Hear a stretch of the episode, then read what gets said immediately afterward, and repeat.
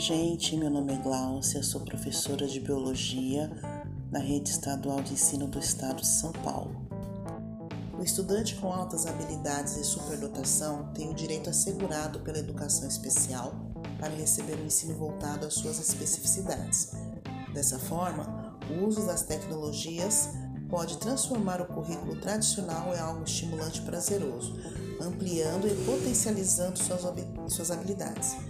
Gostaria de ressaltar que na teoria é assegurado o direito, porém na prática não há garantias de que esse estudante terá o suporte necessário para seu desenvolvimento integral. Imaginando então que esse estudante terá o seu suporte, ainda assim ele é escasso.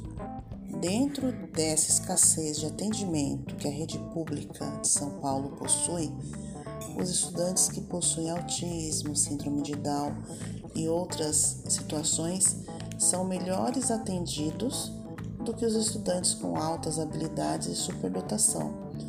Dentro da educação especial, a sensação que eu tenho é de que é, a educação especial é voltada para as crianças com essas características que eu citei. Os superdotados e os com alta habilidade é, acabam sendo invisíveis nesse processo. Daí a gente também vai para uma, uma outra situação. O professor, o corpo docente está preparado para uma criança de educação especial, seja ela uma síndrome de Down, autismo, algum outro transtorno, ou superdotação e altas habilidades. Dentro da nossa formação, onde e em que momento é tratado desse assunto? Existe na nossa formação alguma disciplina para educação especial? Na minha formação eu não tive. Fui adquirindo um pouco de conhecimento em algumas leituras, alguns colegas que fizeram uma especialização nessa área e quando eu tenho dúvidas acabo é, procurando o auxílio desses colegas que não estão na minha unidade escolar.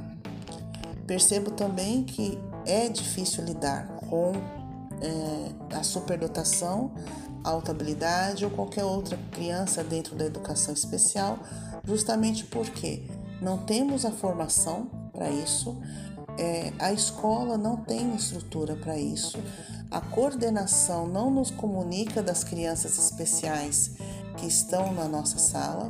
Eu, esse ano, tenho em uma só sala seis crianças especiais, que eu não sei como lidar com elas porque eu vou chegar, ministrar minha aula, mas e aí?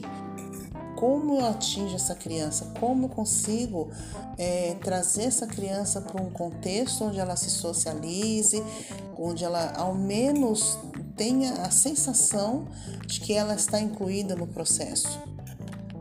Percebo que tudo isso é muito difícil e que nós não temos um suporte externo para aprender a lidar, para aprender a ensinar crianças com habilidades especiais, superdotação ou os outros transtornos dentro da educação especial. Por mais que a tecnologia é, esteja avançando, que nós tenhamos ferramentas maravilhosas para poder usar na educação especial, é necessário, a princípio, que o professor aprenda a usar essas tecnologias. É como existe uma ferramenta sem saber usar, é como se ela não existisse. É, e aí, em que momento que o professor também é preparado para aprender a usar essas, te essas tecnologias? Como usar, onde usar, qual é a mais interessante para um caso X ou Y?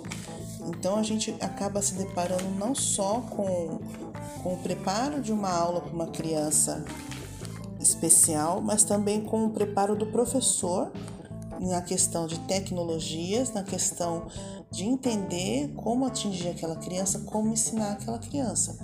É, acredito que aqui ficou mais um desabafo mesmo do que uma resposta à, à pergunta que foi colocada, que é diante do exposto, de que maneira você acredita que as tecnologias educacionais podem contribuir para a prática dos professores na criação de uma aprendizagem autêntica, relevante e engajadora para os alunos AAH/SD.